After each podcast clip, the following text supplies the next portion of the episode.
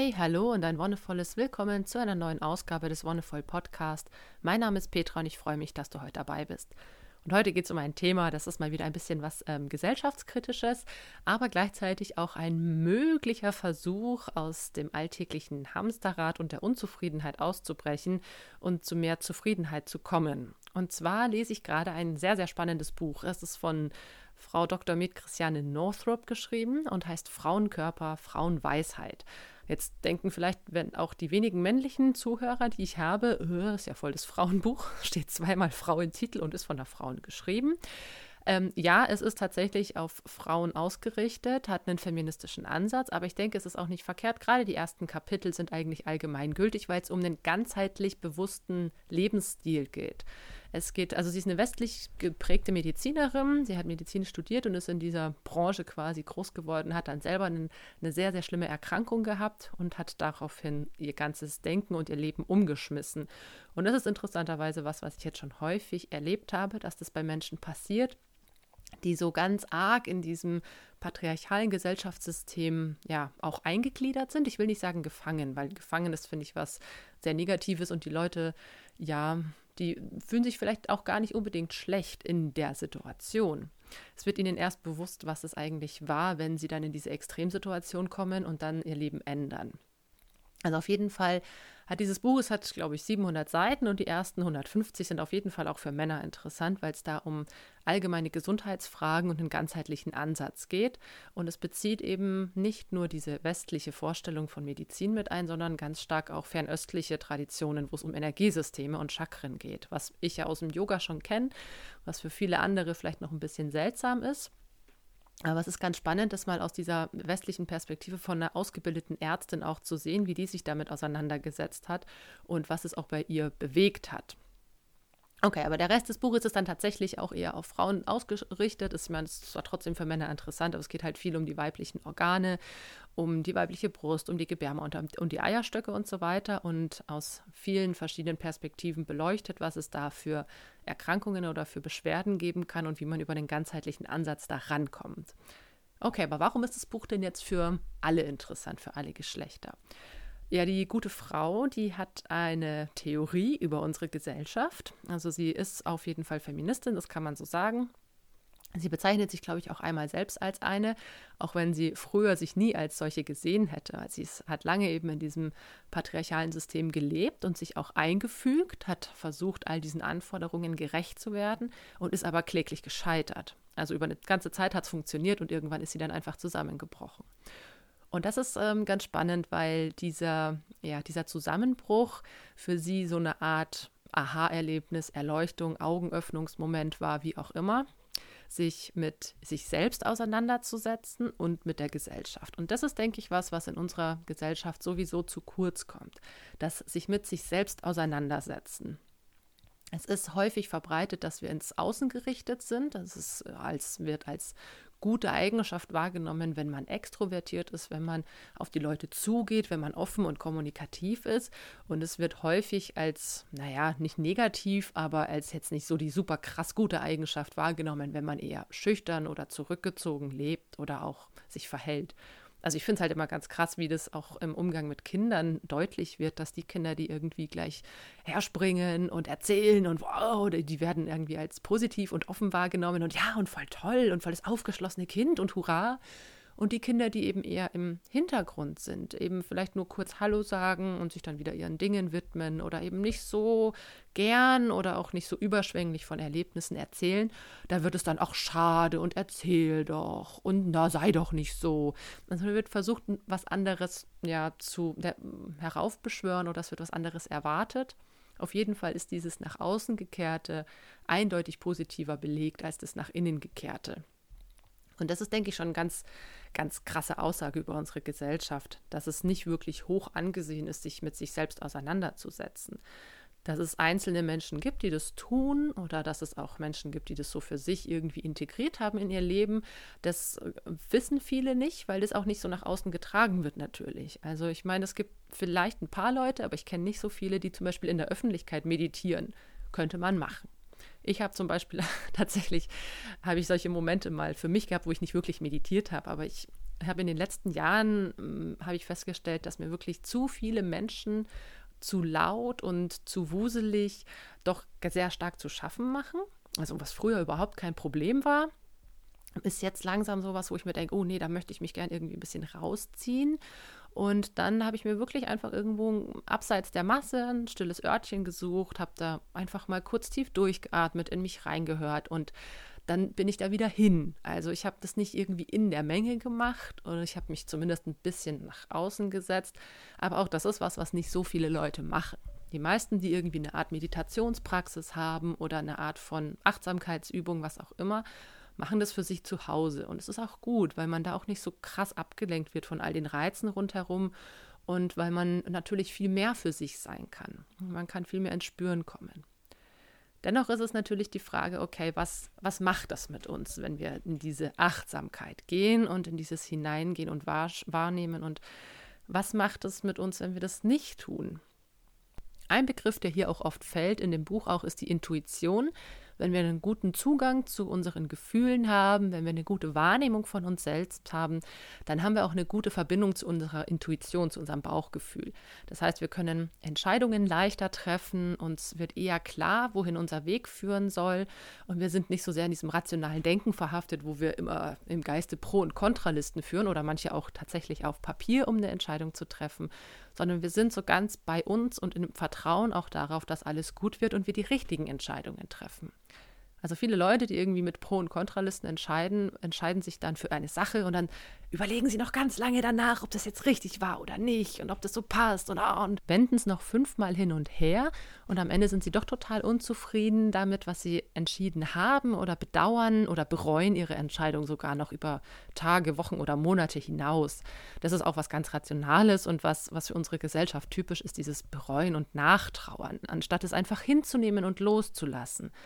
Ja, also selbst wenn ich irgendwie eine scheiß Entscheidung getroffen habe, kann ja mal vorkommen, dann ist es einfach so viel entspannter für mich und für alle, die mich umgeben, wenn ich dieses Ereignis loslassen kann und das für mich als Erfahrung verbuche auf meinem Weg und vielleicht hätte es einfach so sein sollen, vielleicht habe ich was daraus gelernt.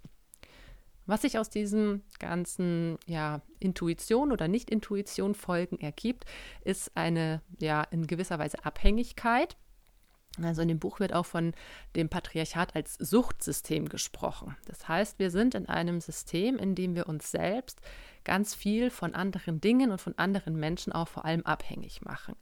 Wir sind kaum mehr in der Lage, ganz allein für uns irgendwie zu sein Ganz unabhängig davon, ob wir jetzt halt in einer Beziehung leben oder ob wir mit vielen Menschen zu tun haben oder wenigen. Also das ist nicht der Ansatz des Buches zu sagen, okay, wo, wo ist der Mensch denn eher ein Einzelgänger und wo ist er vielleicht eher Herdentier. Das wird in dem Buch gar nicht so be behandelt und ist eben, wie gesagt, auch gar nicht Sinn und Zweck der Sache.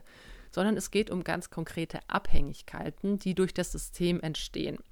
Das heißt, dadurch, dass ich keinen Zugang mehr zu meiner Intuition habe, versuche ich mir im Außen irgendwelche Anker zu suchen, die meine Entscheidung unterstützen oder meinen Entscheidungsprozess vielleicht in irgendeiner Art und Weise beeinflussen.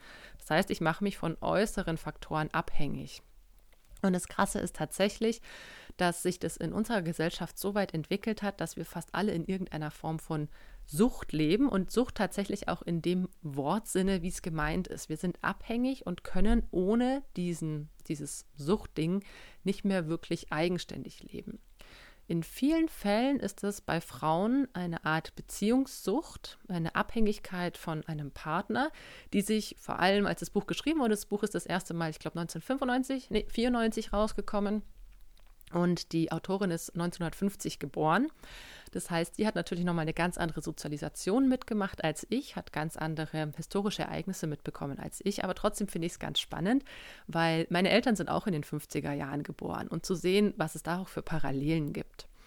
Und das ist ja ganz krass, dass auch gerade in dieser Zeit die Abhängigkeit der Frau vom Mann ja auch noch rechtlich und gesellschaftlich manifestiert und äh, tatsächlich festgeschrieben war, ne, dass Frauen nicht ohne die Einverständnis des Mannes, des Ehemannes arbeiten gehen durften, kein eigenes Geld verdienen durften, dass die eheliche Pflichten erfüllen mussten. Ich meine, dass Vergewaltigung in der Ehe keine Straftat mehr ist, ist auch noch nicht so lange im Strafgesetzbuch. Das ist auch ziemlich krass. Und auch heute, das konnte die gute Autorin noch nicht vorahnen, ist es immer noch so, dass Frauen, die in einer Beziehung leben und vor allem, wenn sie Kinder haben, tatsächlich im hohen Maße finanziell abhängig sind, weil es immer noch die Frauen sind, die viel häufiger in die Kinderbetreuung gehen, viel häufiger die Elternzeit in Anspruch nehmen. Und ganz häufig, also es gibt Umfragen und Statistiken dazu, sind es sind die Gründe die finanziellen, dass der Mann einfach mehr verdient, dass es manchmal aber auch eine scheinbare Abhängigkeit wieder des Mannes von seinem Beruf ist. Das ist schon wieder eine andere Abhängigkeit, auf die ich nachher noch eingehe. Und dass sich somit die Frau in einer gewissen Weise vom Mann und vom Einkommen abhängig macht, das aber eben auch als so ja, annehmbar hinnimmt. Also das ist ja das Problem bei einer Sucht dass ich erstmal dem gar nicht wirklich als kritisch gegenüberstehe, sondern dass ich das für mich so akzeptiere und wahrnehme und dass es eben okay so ist und dass das aber mein ganzes Leben beeinflussen kann. Also ich finde es krass, wenn ich zum Beispiel äh, mit, ähm, eben mit meiner Elterngeneration, was es da noch für Gesetze gab, die verhindern, dass Frauen wie meine Mutter oder auch meine Schwiegermutter oder auch andere Frauen in dieser Generation eine ordentliche Rente bekommen. Die haben sich einfach eine ganze Zeit lang um ihre Kinder gekümmert. Und das ist super geil, dass sie das gemacht haben. Ey, so geil, dass das möglich für die war. Also ich finde es eine totale, ich meine, ich kann mich an die Zeit nicht erinnern, das ist total schade. Aber wie schön es ist zu wissen, dass die Frauen sich wirklich um die Kinder gekümmert haben und nicht einfach aus irgendwelchen ist, kann man auch kritisch sehen, wie gesagt, dass nur die Mütter irgendwie die Kinder betreut haben.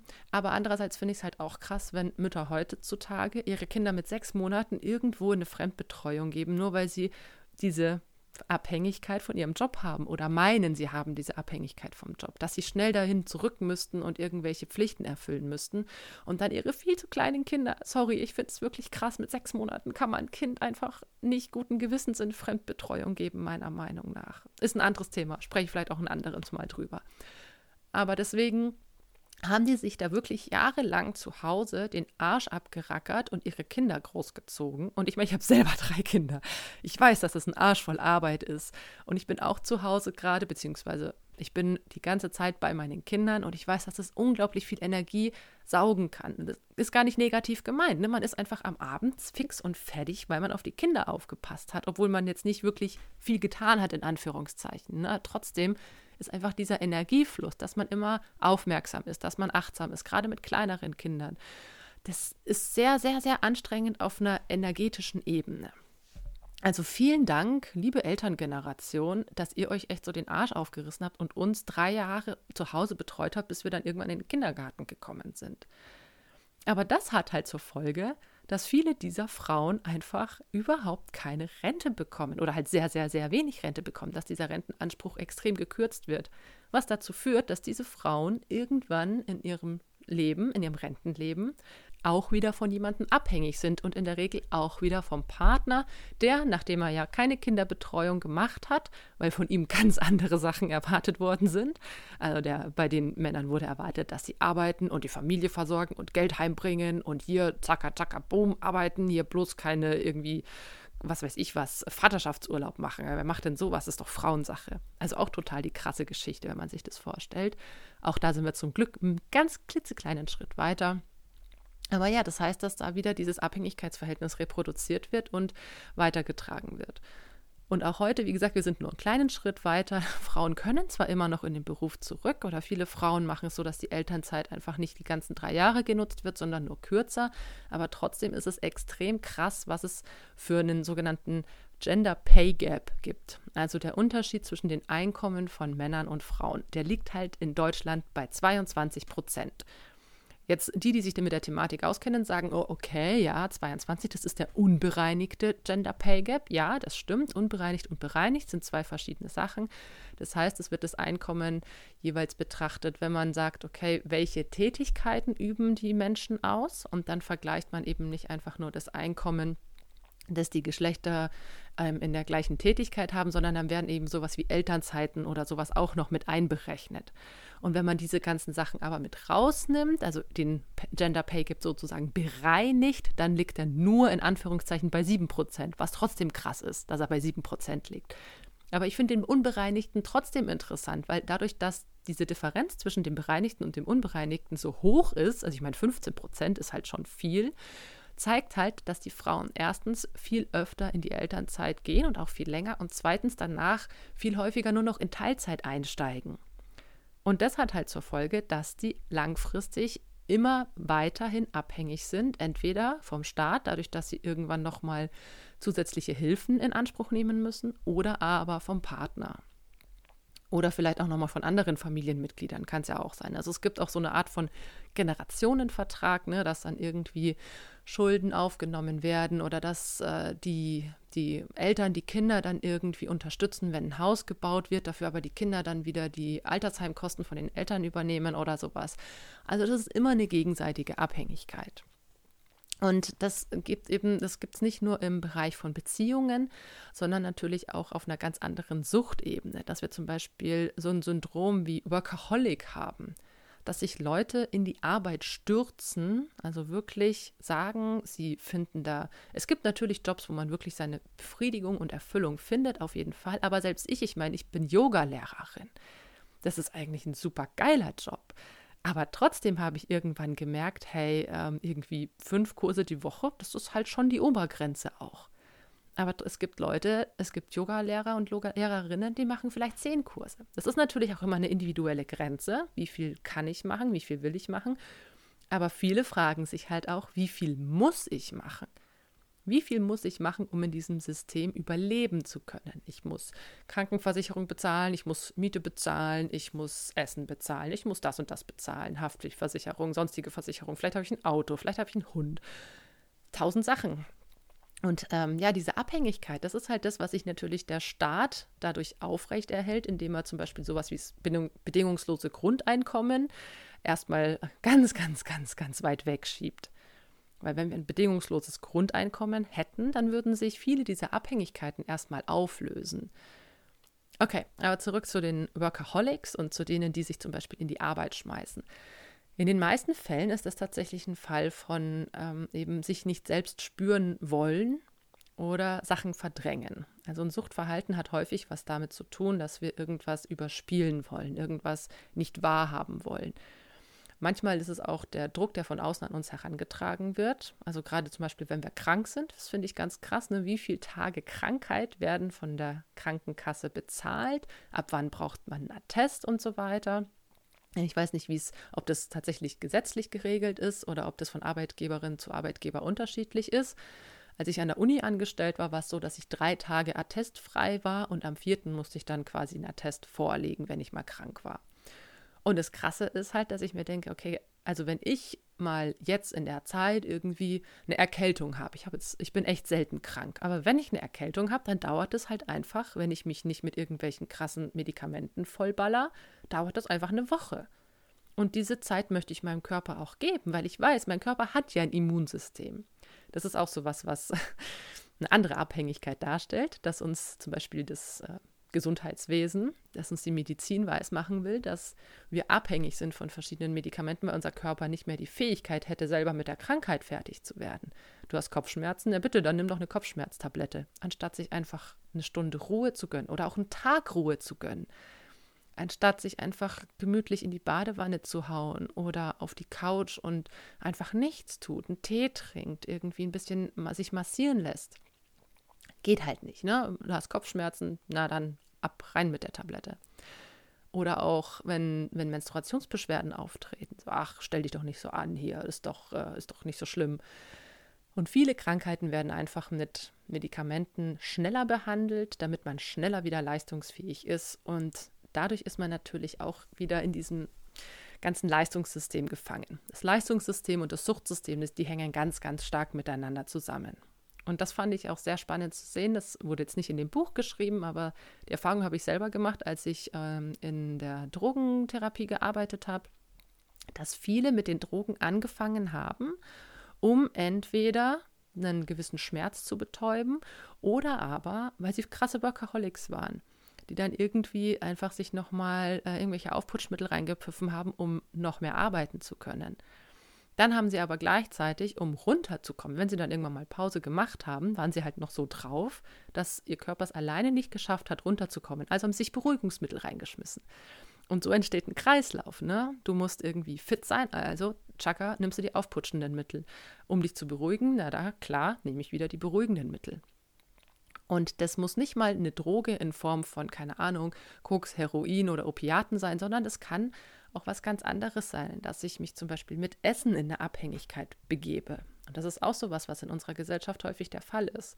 Dass es ganz viele Essstörungen gibt, also wirklich sowohl Übergewicht als auch andere Essstörungen, dass es ganz viel ähm, Erkrankungen gibt, die aufgrund von Fehlernährung entstanden sind oder die aufgrund von Fehlernährung begünstigt werden.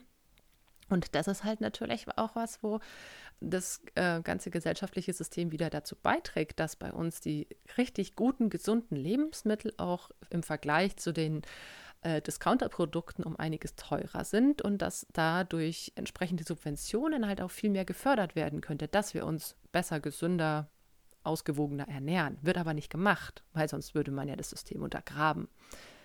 Ach ja, es ist äh, ganz spannend. Die gute Frau Northrop hat dann auch noch einige Merkmale und Definitionen des Suchtsystems zusammengefasst.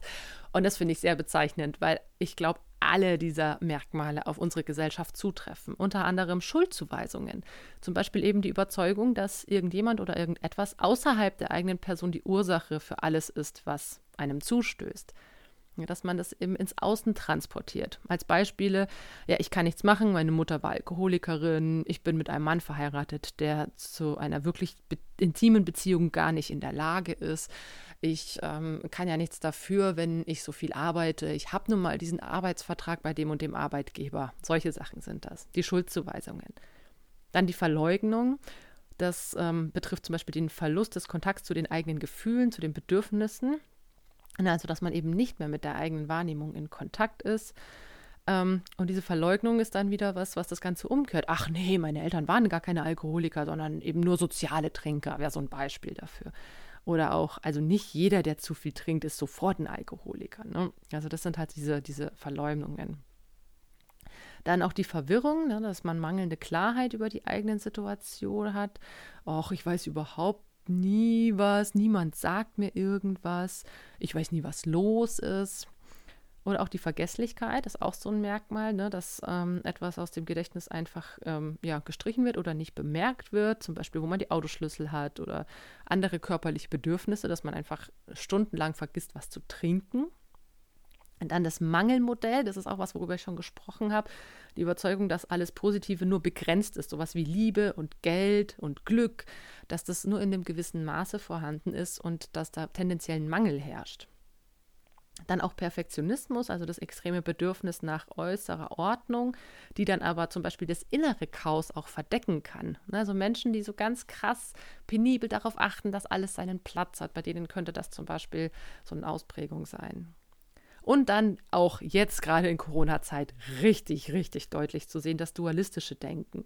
Also die Überzeugung, dass es immer nur eine von zwei Alternativen gibt, und zwar eine gute und eine schlechte. Und das ist, zum, also wie gesagt, bei Corona diese extreme Differenz zwischen denen, die es leugnen und denen, die darin den Untergang der Welt sehen. Oder auch beim Impfen, die Impfgegner und die Impfbefürworter. Dass es da dazwischen auch ganz viel gibt, das ist solchen Leuten oder es ist im Suchtsystem, wird es ganz bewusst irgendwie marginalisiert. Ne? Es wird nicht beachtet.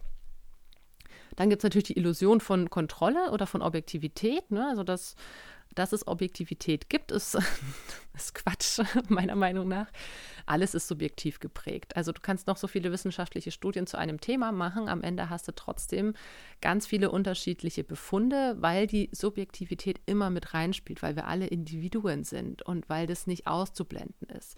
Es gibt auch ein schönes Buch zu ähm, Berger Lückmann. Ähm, die haben das gesellschaftliche, die gesellschaftliche Konstruktion der Wirklichkeit geschrieben. Standardwerk im Soziologiestudium, aber kann ich auch jedem anderen Menschen empfehlen, der sich so ein bisschen dafür interessiert, wie, ja, wie Gesellschaft funktionieren kann.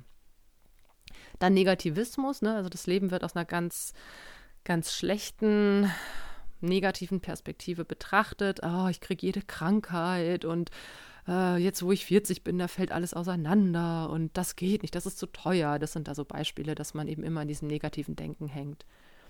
Dann, wie gesagt, ganz besonders die Abhängigkeit, die Überzeugung, dass ein anderer Mensch oder eine Institution äh, die Verantwortung für die eigene Person übernehmen müsste.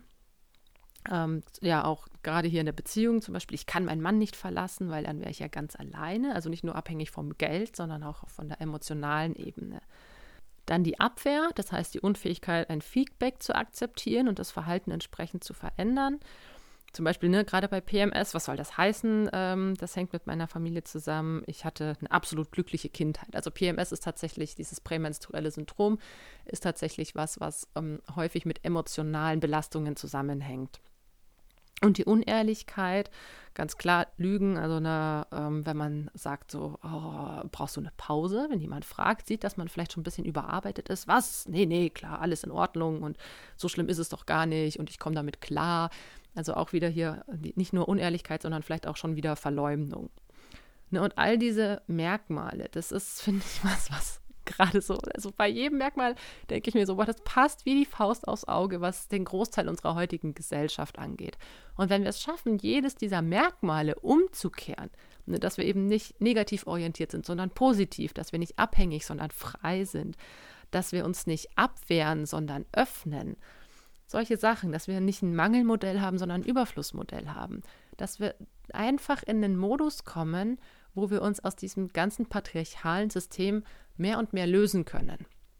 Da sieht man halt, finde ich, erstmal wieder, wie krass tief diese patriarchalen Strukturen nicht nur in unserer Gesellschaft verankert sind, sondern auch in, in jedem Einzelnen und in unserem Denken und auch in unserer Erziehung, in, in unserer Sozialisation, wie das alles ineinander greift und sich selbst reproduziert. Also ich meine, das System will sich natürlich erhalten, so wie es ist.